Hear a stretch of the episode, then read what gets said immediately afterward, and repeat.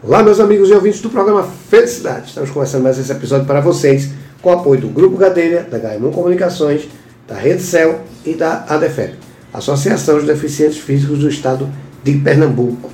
Pessoal, é o seguinte, papel e caneta na mão, viu? Vai bater um papo aqui que eu tenho certeza que vai ter uma contribuição muito grande para a gente. Quando eu venho alguém da área de saúde mental, eu já fico animado, porque eu sei que a gente poderia ter uma sociedade muito melhor. Estou dizendo isso que a gente está aqui. Ela é doutora, ela já tem uma experiência de, grande para passar para a gente aqui. Eu estou falando da doutora Heloína Santos, que ela é psicoterapeuta, que está aqui com a gente.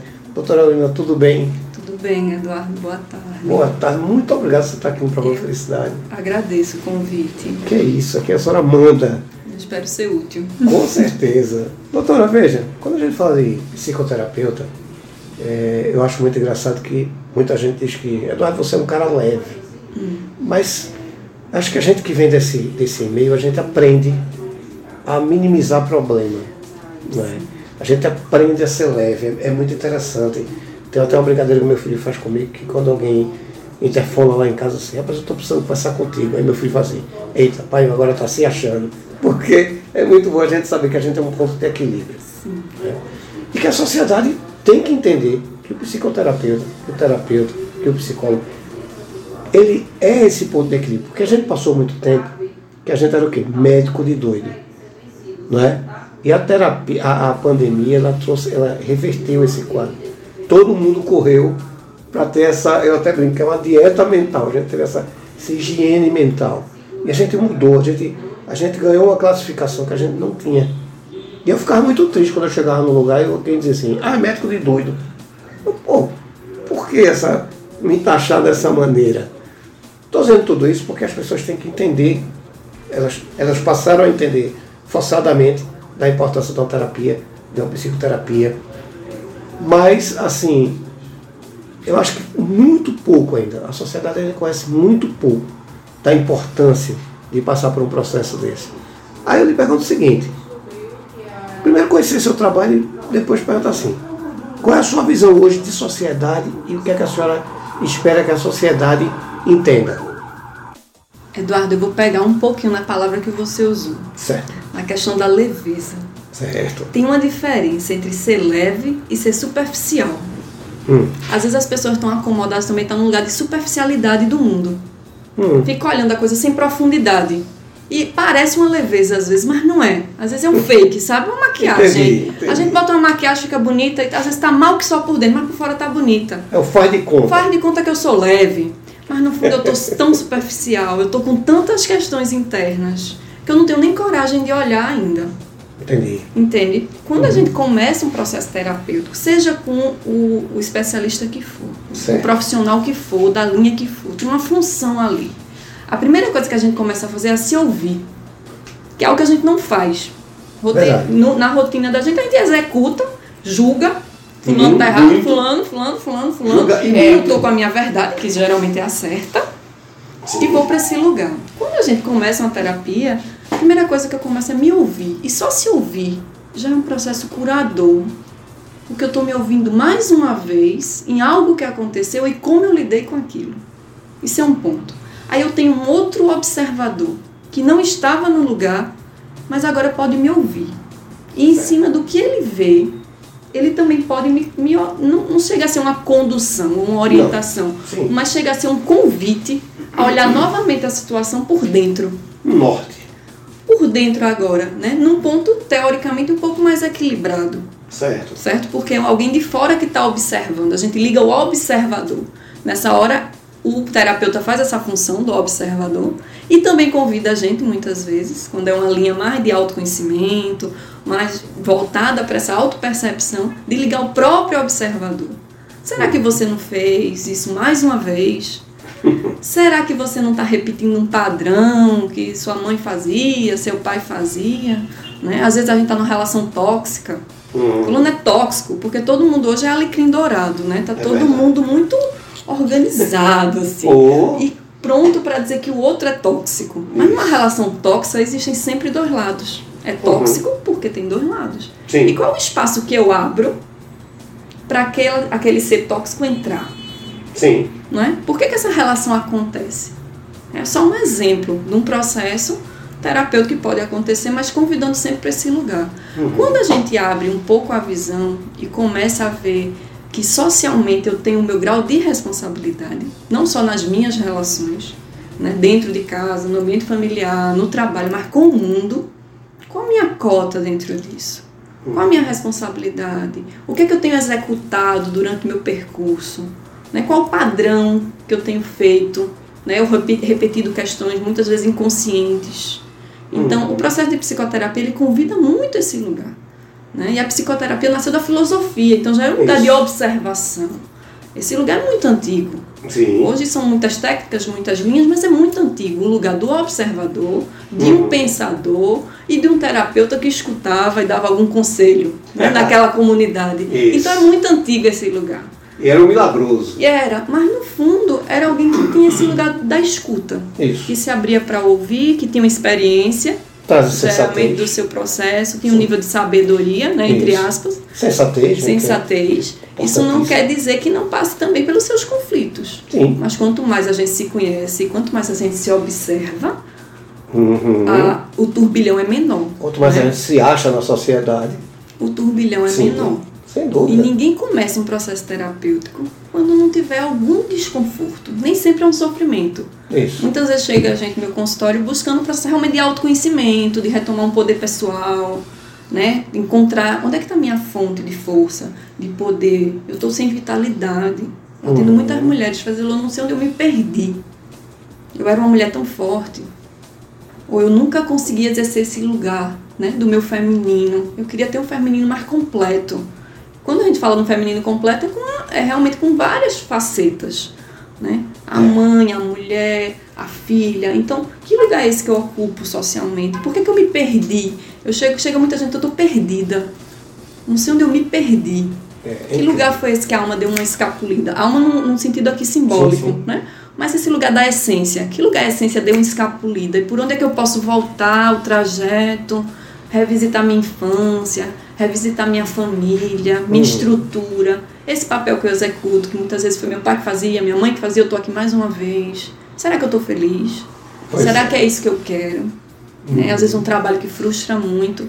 Será que é aí que mora a minha felicidade? Né? Então é uma pergunta que volta. Onde é que a minha felicidade mora? É. O que é que eu estou fazendo em prol de mim mesmo? Pois é. Onde é que o prazer está morando, né? Isso. O meu prazer de viver. Isso. Onde é que a minha energia vital está vibrando? Por que, que, eu não vibro? É. E, e, o pior é que a gente encontra isso em toda, em toda faixa de idade. Em toda faixa financeira, econômica. É, é terrível a gente ver que a sociedade sofre com esse tipo de, de dano. Né? Porque é, é, primeiro que, que, as pessoas, uma coisa que você falou que me move e eu reclamo muito quando eu vejo as pessoas fazendo, é do julgador. Aqui não está para julgar ninguém. Né? O próprio julgador, que é o juiz, ele, ele tem um fato para analisar. Né? E as pessoas têm, principalmente hoje com a internet, as pessoas têm o hábito de achar que julga. Eu acho isso terrível. E a outra coisa que eu acho que as pessoas se pedem muito é achar que me conserta. Ah, Eduardo tem esse problema, mas eu conserto Eduardo. Eduardo vai mudar. Né? E, e você mudou? Você fez por você, para poder aceitar que aquela pessoa ali tem aquele problema e não botar o dedo e dizer, ah, fulano não dá certo a relação porque fulano bebe. Será que é só isso? Ou será que ele bebe porque você está cobrando muito a ele também? É um refúgio.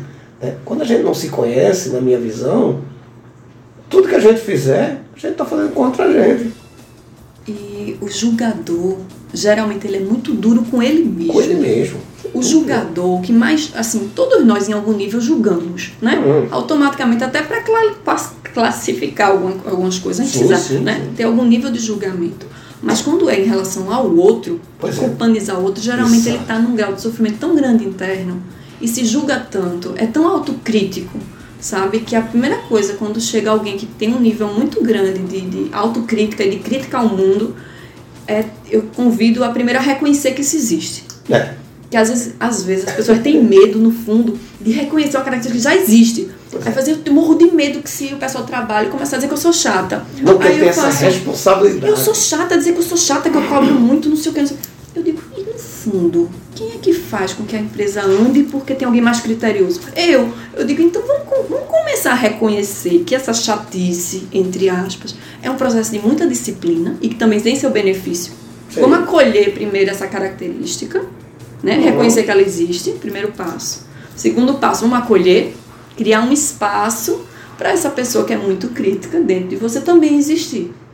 E a gente só diminui a força de qualquer coisa em nós que a gente queira aliviar quando a gente primeiro acolhe. Isso. E reconhece que ela existe. Exatamente. Então, naturalmente, aquilo vai tendendo a ficar mais ameno. É, e é um você tem que acolher você mesmo. Acolhe primeiro, Isso. e quando eu me acolho e reconheço algo que não é tão legal, vamos dizer, né? eu sou arrogante mesmo, reconheço que eu tenho um nível de arrogância. Quando eu reconheço isso em mim, e isso faz parte, quando alguém fala que eu sou já não vai soar do mesmo jeito. E quando eu vejo alguém que é arrogante, eu me reconheço também no outro. Então isso vai para um lugar de humanidade. É. Exatamente. A crítica automaticamente cai drasticamente, porque aquele lugar arrogante do meu pai, uhum. que hoje eu também sou em alguns pontos, eu digo, não, tem que estar momentos eu acabo sendo arrogante. eu olho para o meu pai e faço, cara, eu sou gato. A gente, é. Nesse lugar a gente se encontra. É uma descoberta boa. E nessa hora o amor flui de outra forma. Sim. Porque já criou espaço, criou buracos no queijo para algo maior passar. É. é. E é, é desse lugar. É, é, como também tem muita gente que tem medo dessa crítica e tem muita gente que tem medo do abandono. E sofre abandono pensando assim, arrumou alguém melhor. E a questão não é essa.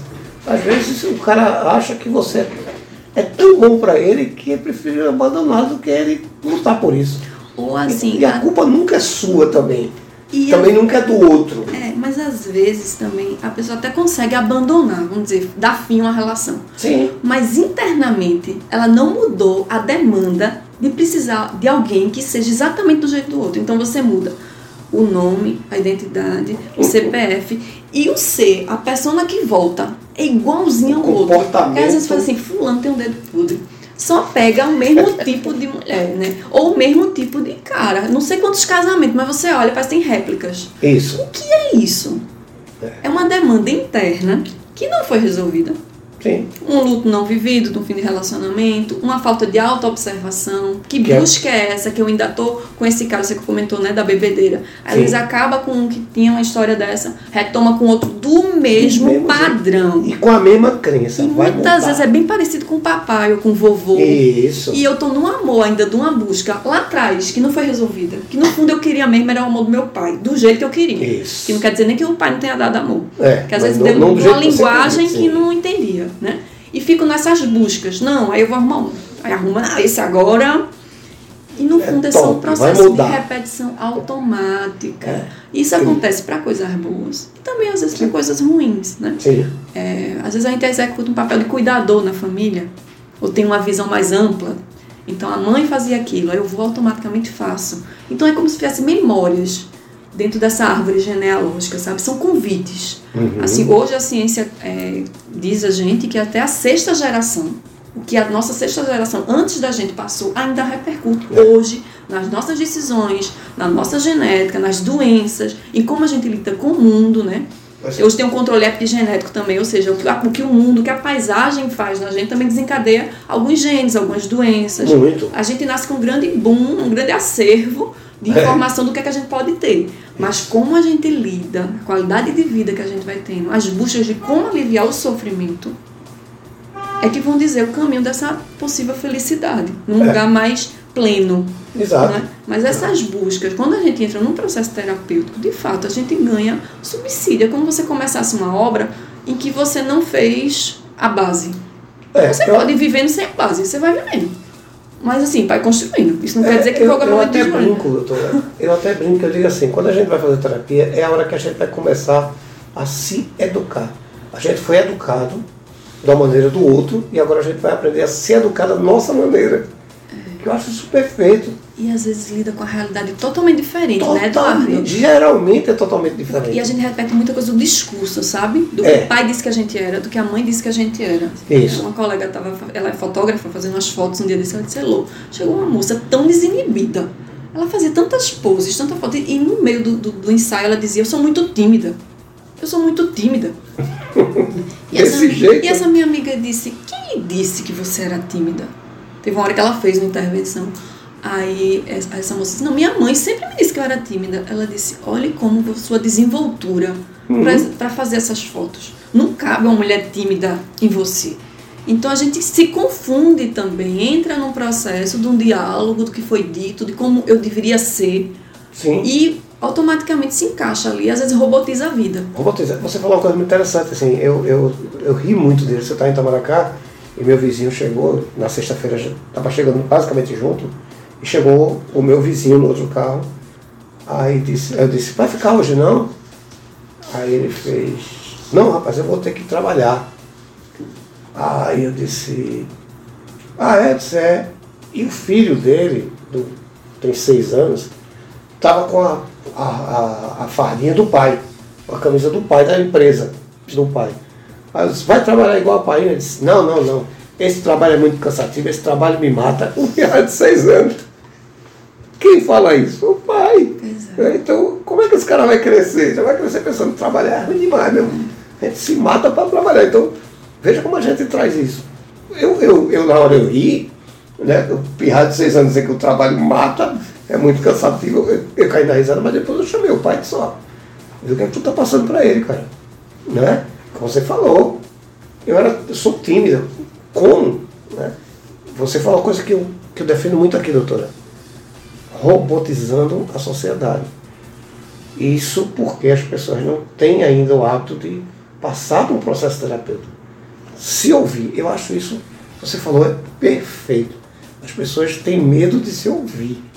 Têm medo de ter a responsabilidade assim, o errado estou eu e não que eu julguei. Qual a minha parte, né? A gente tem uma visão ocidental muito culpanizadora de tudo. Isso. É muito julgativo mesmo. É fulano. Até a doença que eu tenho, eu quero que a medicina dê um jeito. Né? O oriental, ele tem sempre pelo menos 50% no que está acontecendo. Então ele, ele se responsabiliza pelo que acontece no corpo dele. Ele se responsabiliza muito com a relação com o outro. Então tem, é um outro lugar, é outra visão. É um respeito. É, é Pela... minha parte nesse Isso, processo. É um né? respeito social. Na, na psicanálise, né, vários psicanalistas trazem isso. isso. Qual a minha parte né, Exato. Da, do meu desconforto que eu relato? É, o que é que eu trago disso? Vem da psicanálise justamente por conta disso. O que é que eu estou fazendo em prol de alguém? Qual é, meu, qual é a, minha, a minha soma aqui? O que é que eu posso fazer? O que é que eu posso cobrar? Não só para mim, mas para você, para ela, para outros. Né? E as pessoas não se atentam a isso. E esse lugar a gente só consegue chegar genuinamente quando a gente se conhece. Isso. Porque a gente só consegue pensar de forma genuína no coletivo quando a gente está transbordando algo. Enquanto Isso. eu não transbordo a ponto de me conhecer e já transbordo e consigo fazer do meu transbordamento o coletivo, eu não consigo chegar. Então é, é um processo assim, é uma caminhada, sabe? É um processo do convite. As coisas, os, os desacordos da gente, as, as confusões, tudo que incomoda tem um convite por trás. Tem. Isso está me, me convidando para quê mesmo? Esse, esse meu mal-estar com esse meu marido, né? Ou com é. essa minha filha. Minha filha é isso, é isso. Qual o convite que tem ali por trás da minha filha ser assim? Pois é, exatamente. Será que eu estou dando a presença que eu devia, né? Onde eu estou é com ela, mas estou com o celular na mão. Eu tô, claro que eu estou presente. Eu chego trabalho e fico com a menina. A com o celular na mão, é. ela com o dela. Isso Sim. é botando televisão social, claro eu escutei um, um filme, foi até no filme, Aquaman, não tem nada a ver, assim, mas tinha um, tra um trecho do filme que me tocou muito. A mãe conversava com o Aquaman e dizia: Não tem nada mais precioso do que o tempo. É, verdade. E o tempo é o, mais precioso que a gente pode dar a alguém. Uhum. Né? O tempo de uma escuta, o tempo de uma partilha, o tempo de atenção ao filho, o, o tempo de curtir né, contemplar a natureza, parar um tempo para contemplar, ficar sozinha e se contemplar, é. aprender a ser feliz sozinha também, sozinho. Que lugar é esse quando eu não estou com mais ninguém? Uhum. Eu consigo ir para esse lugar, ter um prazer aí na minha presença, na minha companhia, Por que eu tenho que estar sempre ocupado, hein? Porque é muito convidativo. O mundo está convidando você sempre a robotizar e tá fazendo alguma coisa também. Exato. No automático. Que você. Peraí, é isso mesmo, a vida é isso mesmo. Vou pagar meus boletos e vai ficar nisso mesmo. Sim, sim. É, e, eu eu, e eu só vivo para amanhã. É, e, e tem sempre alguém precisando de mim. E que horas é que eu me olho? Que eu me escuto, que eu percebo o que é que eu estou precisando agora, se é de um silêncio, se é de contato, se é gente, É. né? Se é de recolhimento, num lugar mais, num campo de conexão com aquilo que eu acredito, na minha fé, de quem tem sua fé, de quem não tem, no bem pelo próximo, né? Que lugar é, esse que eu me conecto e faz sentido a minha vida aqui? Isso, Então são eu acho que a perguntas pergunta e- ideal é quem sou eu? Né? Qual é o meu propósito? Você falou uma coisa assim, de- se ouvir, dia desse eu ri muito, eu vinha no Rio Mar, eu vinha só, tinha saído de uma reunião, eu vou almoçar. Aí fui no Rio Mar e eu vi uma, não me lembro exatamente o que foi, alguma coisa que me levou a um momento engraçado, eu não me lembro, acho que foi uma roupa que eu vi, uma cena engraçada, e eu comecei a rir sozinho. Eu me lembrando da história. Aí chegou um amigo meu, você está ficando pirado, mas rindo só. Eu disse, rapaz, a melhor companhia para mim sou eu mesmo. e ele caiu na risada, só tu mesmo, Eduardo. Eu disse, não, eu consigo me dividir comigo mesmo. Mas é como você falou, foi um processo. Eu passei por esse processo. De... A gente que é da área de terapia, a gente é obrigado a fazer terapia. Né? E foi muito rico. No momento que você senta e, e a primeira pergunta que se faz é por que você faz isso? Né? Então, só essa pergunta de você parar e pensar, "Então, por que eu estou fazendo? Por que eu faço um podcast? Né? Até isso tem um propósito. Por, e por quê? Não, eu faço porque eu gosto. É, é só isso. Essa, essa apuração, eu chamo de apuração da gente com a gente mesmo, todo mundo devia fazer. Porque é o momento que você faz assim, eu posso dar muito mais do que isso. Ou eu estou dando muito mais do que isso. Talvez por isso eu estou sofrendo. Eu estou cobrando muito.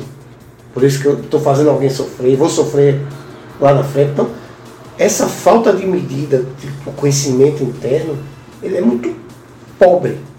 A gente se torna pessoas emocionalmente pobres. E não tem fim.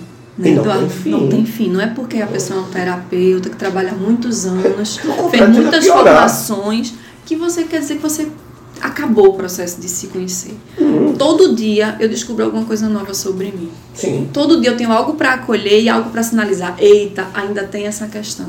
Mas o percurso que a gente vai fazendo no decorrer dos anos, dos processos terapêuticos, vão deixando a gente um pouquinho mais calejado. É. Né? E esse calejado faz com que a gente consiga escutar, às vezes ter uma visão um pouco mais ampla de um processo. Né? Já criou um espaço interno para o outro existir exatamente como o outro é, que é um grande desafio. É, né? Se a agora- gente começasse a respeitar mais essa existência do outro, Sim, dessa sim. sua natureza. Né? Mas a gente encontra aí dois problemas sérios. Um é a aceitação do outro para a gente. Isso é terrível. Tem gente que desiste do outro porque não tem coragem de dizer o que ele quer daquele. Quantos casamentos a gente vê acabar porque o cara não tem coragem de dizer, ou a mulher não tem coragem de dizer ao marido que assim não quer. Assim não dá, tá errado, vamos tentar consertar. Então, por não se conhecer, não saber o que quer, acaba uma relação que não precisava acabar. Então tem tanta gente que se separa e depois se torna amigo, que talvez se estivesse naquele momento de entender o outro como amigo, talvez aquela separação não acontecesse. E Existe muito isso. medo de não ser aceito. De não ser aceito. A gente tem uma exatamente. demanda muito grande, que é inata, né? É inata do, do indivíduo Sim. como ser vivo, de ter, ser pertencente a algo. Você pertence a uma espécie, a uma comunidade, a uma população. Então, quando a gente não se sente pertencente o suficiente, a gente tem um medo muito grande do ser julgado. Porque Isso. se eu admitir que eu sou assim, será que o fulano vai me aceitar? Pois Será é. que o grupo vai me aceitar? Será que a igreja vai? Então vai muitos por esses processos assim, mas quem é essa pessoa que não tem um espaço suficiente nem dentro de si para ser quem ela é? Então, Uhum. o grande algoz e a grande vítima estão todos dentro da gente. Dentro da gente. A gente cria, eu fiz até um texto sobre isso, a gente cria esse algoz e essa vítima e bota a cercadinha, bota o portão, mas é tudo nosso. É, é como eu digo sempre, cuidado com nossos monstrinhos. Os monstrinhos internos, né? Eu digo- e A gente cria eu- monstrinhos. é, e a mulher tem sempre uma monstrenga, eu chamo de monstrenga, Monstrenga. aquela sabotadora, sabe? É, né? Aquela que fica, não faça isso não, você não é boa o suficiente não. É, Não é autossabotagem. por aí não. Quem disse que você pode fazer isso? Agora, doutora, veja, um outro problema. Qual é a hora de eu procurar ajuda? A hora que o coração deu uma vibrada e a dor for maior do que você está conseguindo dar conta sozinho. toda dor que for maior do que a gente dá conta sozinho, que aquela conversa com a amiga não deu jeito, a conversa com o líder religioso, seja lá o que for, não deu jeito. Da mesa do bar só deixou ressaca. Da mesa do bar foi pior, sabe? Muitas vezes. Não que tudo isso não seja importante. Sim. Mas eu senti lá dentro, de rapaz, aqui eu estou precisando de uma ajuda profissional. Alguém precisa ter um olhar maior do que eu estou vendo. Porque o olhar do ego da gente, ele é, ele é direcionado, né? É, a gente só vê o que a gente quer, né? Aí eu vou agravar. E qual é a hora dos pais, ou dos responsáveis, ou dos amigos, uhum. ou da esposa, de notar que aquela pessoa precisa de ajuda. Existe um, gatilho que a gente tem que prestar atenção. O, a relação com o outro é sempre algo muito delicado. Certo. E muitas vezes a gente fala e percebe que o outro precisa de ajuda, comenta, sugere uma terapia e o outro é resistente. Uhum. Né? Então a gente tem que fazer o papel da gente de sinalizar então certo. vem um sofrimento muito grande, um choro desesperado, uma decisão que não consegue encontrar um caminho. Muitas vezes as pessoas chegam desesperadas, tem questões financeiras absurdas. Quantos suicídios são por questões financeiras? Uhum. Então, no fundo, ele precisa de um apoio psicológico primeiro, né? Uhum. E aquilo toma uma proporção tão grande que tomou uma atitude drástica. Não conseguiu esse lugar. Então esses sinais dessa tristeza que não vai, todo mundo vai sentir tristeza, claro. né? Mas uma tristeza que se prolonga, uma ansiedade que gera um dano físico no corpo, né? Todos esses processos, um desacordo, um, um silenciar demais, porque também tem muitos quadros de depressão que a pessoa está chamando silenciada. Isso. Aí fala, mas ele trabalhava, ele saía de manhã para trabalhar todo dia e algo acontece. Uhum ali tinha também um quadro depressivo. E nem toda depressão e, triste, e, essa depressão prolongada é o quadro que a gente descreve, né? E a pessoa está na cama, estagnada, sem querer comer. Não. Tem Até muitos um quadros. nervoso, às vezes, não é uma mania, é um recado. Né? E que passa despercebido. Ah, tá com mania de fazer isso. Não é. Presta atenção, aquilo é um, é um pedido de socorro, muitas é, vezes. Exatamente. Né? E as pessoas não têm essa, essa visão, acha que é, é, é, é teimosia, é, tá nervoso né? E às vezes um, um simples recado, né? essa, essa abordagem de, de dizer que, você, que a outra pessoa precisa é muito difícil, eu sei, mas salva uma vida. E o corpo, ele sinaliza muito. Muito. Muito. muito. O corpo é o menor comunicador da saúde mental da gente. É. Às vezes a pessoa está desgastada, está sendo drenada, sei lá, está numa relação de anos sendo drenada, assim. Sabe que está fugindo a energia, sem força. É. Minha gente, algo precisa ser feito. Às vezes é um corte, é uma relação que precisa terminar. Para poder uhum. ela ganhar vida e seguir. Senão vai para um caminho de adoecimento mesmo. Vai. O corpo somatiza Isso. tumores, o corpo somatiza dores. É. É, fibromialgia é um problema seríssimo. Muitas dores no corpo e são dores emocionais. emocionais. Precisa de um, de uma, um acervo multidisciplinar para isso. Isso. Então, o corpo é o grande transporte da é. gente e ele precisa ele tá dando sinais o tempo todo. Olha, olha para cá, tá? Olha para cá que eu não tô bem não, tá? Aquelas dores de cabeça que não vão embora. Uhum. Uma exaustão. Cuidado. Irritabilidade. O corpo está sempre convidando é, também. olha para mim, olha para mim. Eu vou ter que adoecer para você me olhar, é, para você é. me escutar, para você vou parar. Esgotar. É, aí chega num ponto, aí não, agora é médico, não sei o quê, aí vai para tudo, de uma vez só. É. Né? Vai para um resgate já no E o pior, que é uma solução em 24 horas. Claro. É um remédio. Fast food, né? Resolver fast food. Passo do freio para dançar freio. Rápido é, e pronto. Passa dois anos enganchado naquele problema ali sem querer resolver, com medo de resolver. Chega e faz em quantas sessões eu resolvo isso? Que é Acho um, ótimo essa pergunta. Um comprimido. Em quantas sessões a senhora vai resolver essa minha questão? É. Aí eu, eu pergunto. Eu brinco sempre com isso também. Digo, primeiro, são três coisas que eu acho ótima a pergunta. Primeiro é, quantas sessões eu tenho cura? Você não vai ter cura. É só por aí. Pergunto, quantas sessões geraram seu trauma, hein? É, pois Ninguém é. nunca sabe me responder. Digo, outra... Quantas vezes você se expôs a uma situação a ponto de chegar a esse ponto? Você consegue me dizer? Pois é. A não outra consegue. coisa que eu acho muito engraçada é. Tem um advogado aqui na sala é. e eu brinco sempre que digo assim: a minha causa é boa. Então você está fazendo o que aqui, amigo? Espera ela acontecer, né? E a outra coisa é: quanto tempo tu leva no trânsito para cá? Não sei, é trânsito, né? Então as pessoas têm essa essa, esse mediatismo que adoece. E o limiar do que é bom para um e para outro, e do que causa sofrimento em um e outro, é muito relativo. Sim. A gente tende a, a, a querer equalizar todo mundo. Né? Exato. Né? Então, você olha a situação de uma pessoa e fala, não, essa pessoa não pode estar aqui agora, numa situação dessa. É. Uma Pois calamidade, mas a pessoa tem algo ali que ela alquimiza e sabe lidar. E outro, É. por questões teoricamente bem mais simples, É uma soma. acaba com a pessoa, vai para um lugar muito deprimente. Então, mas é o jeito dela lidar, é a, é a estrutura que ela tem para lidar com aquilo. Então é importante ter uma visão muito compassiva. Sim, Né? E paciente também. Sem porque não, não quer dizer que a dor do outro é diferente da, é diferente da sua. E cada um vai lidar com isso no arquivo que tem, né? No acervo que tem de estrutura emocional, mental. enfim. Aí, aí minha pergunta é o seguinte: como é o seu trabalho e como é que a gente vai lhe encontrar? Olha, eu trabalho hoje com psicoterapia, Uhum. né? tenho uma formação em psicanálise, mas eu tenho uma visão muito ligada à parte sistêmica, familiar. Certo. Eu gosto de algumas terapias como o reiki também, que é um Uhum. processo que, que a imposição das mãos dá uma sensação de relaxamento. Então, minha terapia hoje ela é, é misturada, assim, vai muito da demanda do que vai chegando. Eu faço atendimentos pontuais, às vezes a pessoa chega com uma questão específica e Certo. quer olhar num cunho fenomenológico, e Uhum. a gente olha lá nessa questão fenomenológica pontual. E questões mais longas, quando a Uhum. gente vai realmente fazer um processo de aprofundamento. Né? Certo. Eu atendo online e presencial. Certo. Atendo muita gente fora do país, porque que é uma terapeuta né, mulher, brasileira e tal. Uhum. Acontece muito. Online Meu- funciona bem? Funciona. Eu consigo fazer até algumas atividades assim de, de olhar em contextos familiares, Entendi. complexo até online. Uhum. É, funciona. É um, Ótimo. bom, é um bom canal. Eu pergunto porque tem muita gente que ainda tem resistência, né? É, mas é o um- futuro, mas- né? É, com a pandemia isso não, e agora, popularizou. Se não me engano, já necessidade. passou no Senado o atendimento médico, o atendimento psicológico, vai Isso. ser autorizado de vez pela online, né? Então, eu acho que é uma realidade que a gente vai ter. Atendido. Eu, É. Meu público é muito, são muitas mulheres. Chegam alguns homens, sim, mas Uhum. é praticamente mulheres em busca desse lugar, desse poder pessoal, desse resgate desse, dessa força, desse feminino interno, sabe? Para lidar com as situações da vida. Perfeito. Eu estou atualmente também no consultório em Casa Forte, no Poço da Panela, Certo. na Casa Geral. É, qual é o endereço, lá? É, Rua Luiz Guimarães, Uhum. 253. Certo. Ali é Poço da Panela, É né? Poço da Panela. É, Certo. Como é o nome do espaço? Geral. Hum, já estão ainda vendo a entrevista, inclusive.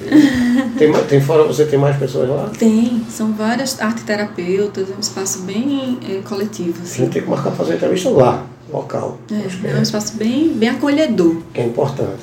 Certo. Então, atendimento celular é por agenda? É, agendamento. é, tem meu Instagram, que é Certo. Eloína, underline Santos. Certo. Que entrando lá já tem um link, vai direto pro meu WhatsApp. Certo. E aí a gente entra em contato, vai direto. É Perfeito. por lá. Tem um e-mail também, eloina.santos.gmail.com, que eu também atendo. Certo. Eu posso dar algum retorno. Pronto, então vamos lá, vamos repetir. Pelo Instagram, Eloína, underline, Santos, Certo. arroba... Não, o Instagram é Eloína, underline, Santos. certo. O e-mail, É eloína.santos.gmail.com. certo. Com E E. o atendimento presencial é em É em Casa Forte, no Poço da Panela, Certo. no Espaço Geral. Espaço Geral. Doutora, veja, foi ótimo a sua presença aqui. Se a gente for estender esse programa, a gente vai levar ele uma hora, porque a gente tem muito o que falar. A gente tem muito que chamar a atenção da sociedade. A gente tem vários problemas sociais que a gente sabe que vem de comportamento, a gente sabe que vem de trauma. Muita coisa que acontece que, às vezes, a gente que, que tem a psicanálise, a gente olha assim e fala, isso não precisava acontecer. Né? Tem coisas absurdas, a gente passou por um processo político, a gente passou por um processo de Copa do Mundo, que as pessoas se degladiando e olhavam e meu Deus, não, não precisava nada disso. É, eu acho que se a gente. Eu vou fazer um convite, assim, Eduardo, é importante falar sobre isso. A sociedade precisa ouvir isso aqui. Pensa bora pra cá. Ah, Eduardo, eu não posso fazer presencial, a gente tem que fazer online. A gente dá um jeito, para, faz online. A gente tem que trazer informação para a sociedade. A sociedade tem que, que melhorar. A sociedade tem que entender que tem um caminho bom. Então, faça pauta, venha se embora pra cá. Não pense duas vezes não. Certo? Obrigada, pensar sobre isso e trazer algumas pautas, porque realmente nesse tema não tem fim, né? Não tem A fim. gente só escolhe assim, vamos pescar isso aqui hoje. Não é. E até todo dia que a gente liga na televisão, a gente vê que existe um, um fator novo, de uma doença social nova. E eu digo, meu Deus, a gente está formando um serial killer, pessoas entrando na escola que a gente vê isso no exterior. Né? E, é um, e é um problema social novo. a gente vê as pessoas se acabando carne política, que é uma coisa que a gente via em outros países está chegando aqui. Então, são, eu não digo doença não, mas são mudanças comportamentais que está acontecendo que eu nunca tinha visto e que atinge o outro diretamente.